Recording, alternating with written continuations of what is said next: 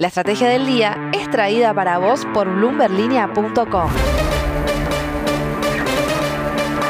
Muy buenos días, soy Francisco Aldaya, editor de Bloomberg Línea en Argentina y hoy te voy a traer las tres noticias más importantes para que arranques tu día. Además, como todos los lunes, Paola Villar, periodista de Bloomberg Línea en Perú, nos trae la agenda semanal de la región.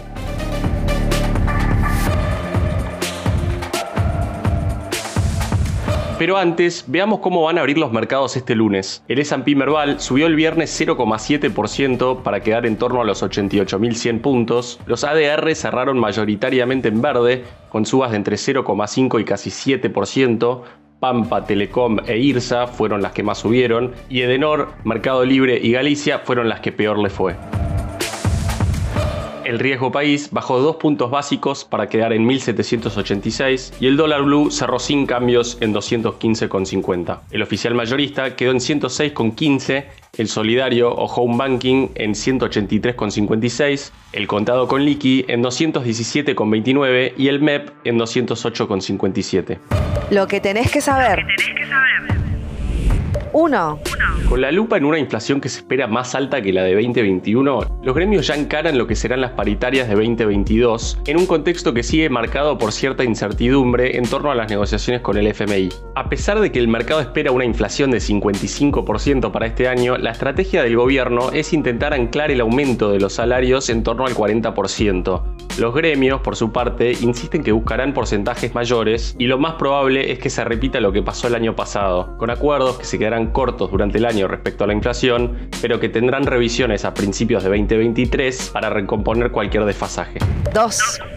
La cantidad de argentinos que viajaron al exterior en avión casi duplicó la cantidad de turistas que llegaron al país durante el cuarto trimestre de 2021. Según el INDEC, casi 245.000 argentinos partieron al exterior desde 6 Aeroparque entre octubre y diciembre, frente a los 123.000 turistas que ingresaron al país. ¿Por qué importa esto? Porque los argentinos estamos gastando cada vez más con las tarjetas en el exterior para aprovechar un tipo de cambio bastante más barato que el blue. Eso está impactando en las reservas del Banco Central, desde donde sale cada dólar que se gasta en el extranjero y en un momento en el que se está rascando el fondo de la olla, por decirlo de alguna manera.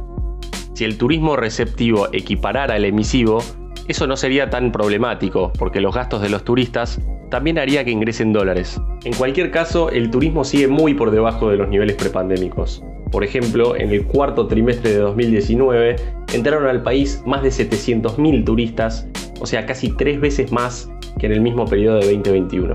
3.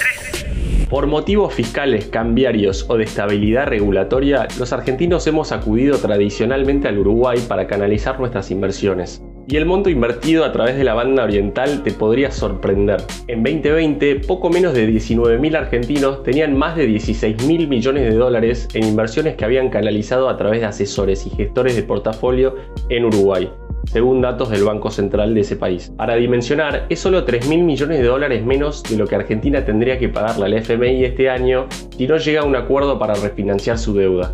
Ojalá algún día logremos la confianza que necesita para que esos fondos queden acá. La agenda de la región. Y ahora, Paola Villar, ¿qué va a pasar esta semana en América Latina? Hola amigos de la Estrategia del Día de América Latina y el Mundo. Vamos primero con un resumen de cómo se movieron las divisas latinoamericanas la semana pasada en comparación con el dólar de Estados Unidos. Y aprovecho en recordarles que ya pueden suscribirse a nuestro newsletter Línea de Cambio para recibir próximamente todas estas novedades de lunes a viernes desde nuestra sección Dólar Hoy en Mercados en bloomberlinia.com. La semana anterior ha sido bastante movida para el dólar pero en particular algunas monedas de Latinoamérica como el sol peruano y el peso chileno han aprovechado el momento y han dejado un poco atrás quizá las dudas que habían a partir de las situaciones locales que estuvieron ocurriendo en ambas economías. Ambas divisas son las que registraron el mejor desempeño regional en los últimos cinco días, mientras que el sol ya se cotiza a menos de 3 soles con 80 céntimos por un dólar, que es el precio de venta interbancario más bajo desde que Pedro Castillo asumió la presidencia y su gobierno generó dudas en los inversionistas locales y extranjeros. Al 11 de febrero la moneda más fuerte es el real de Brasil, mientras que ahí le siguen el sol peruano y el peso chileno en el ranking de Latinoamérica. También tenemos la agenda semanal de la región. En Brasil, la novedad que podría presentarse en cualquier momento de la semana tiene que ver con las negociaciones en el Congreso sobre la reducción de impuestos a los combustibles. Hoy en Colombia se van a difundir además los datos sobre la balanza mensual que habría registrado un déficit de 1.150 millones de dólares frente a un déficit de 2.010 millones de dólares en noviembre. Mientras que este martes 15 de febrero va a ser clave para tres países de Latinoamérica, Argentina, Colombia y Perú. En Argentina se va a tener el dato de la inflación de enero y los economistas Adriana Dupita y, Felipe Hernández de Bloomberg Intelligence esperan un dato mensual elevado que sería impulsado por el aumento de los precios de salud, las comunicaciones y los alimentos en dicho país.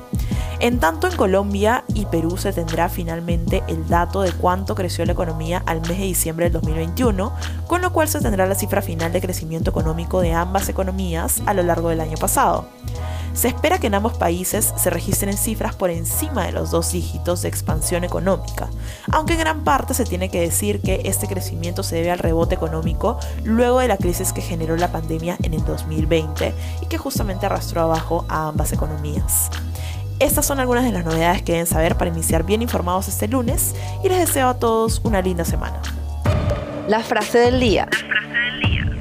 Veamos ahora lo que dijo el presidente Alberto Fernández en una entrevista radial este fin de semana en un intento de calmar las aguas con Estados Unidos luego de sus declaraciones en Rusia en contra de la dependencia de Argentina del FMI y del país norteamericano. Su momento trabajó para favorecer al gobierno de Macri y darle un crédito muy nocivo para Argentina, también digo que el gobierno de Joe Biden, cuando llegó el momento de dar una solución, acompañó. En la semana, el gobierno había negado cualquier rispidez en la relación con Estados Unidos, pero esta declaración parece dejar en claro que algún tipo de incomodidad sí generó en la Casa Blanca. Veremos cómo cierra el tema en las próximas semanas y si afecta de alguna manera a las negociaciones para finalmente cerrar un acuerdo con el FMI. Esto fue un nuevo capítulo de la Estrategia del Día Argentina. Yo soy Francisco Aldaya, editor de Bloomberg Línea y me podés seguir en Twitter en arroba franaldaya. No se olviden de suscribirse a este podcast y también a Línea de Partida, Línea de Llegada y Línea de Cambio, los tres newsletters diarios que ofrece Bloomberg Línea. Espero que tengas una gran jornada productiva. Esto fue La Estrategia del Día Argentina, escrito y narrado por Francisco Aldaya. Producido por Arturo Luna y Daniel Hernández. Que tengas un día muy productivo.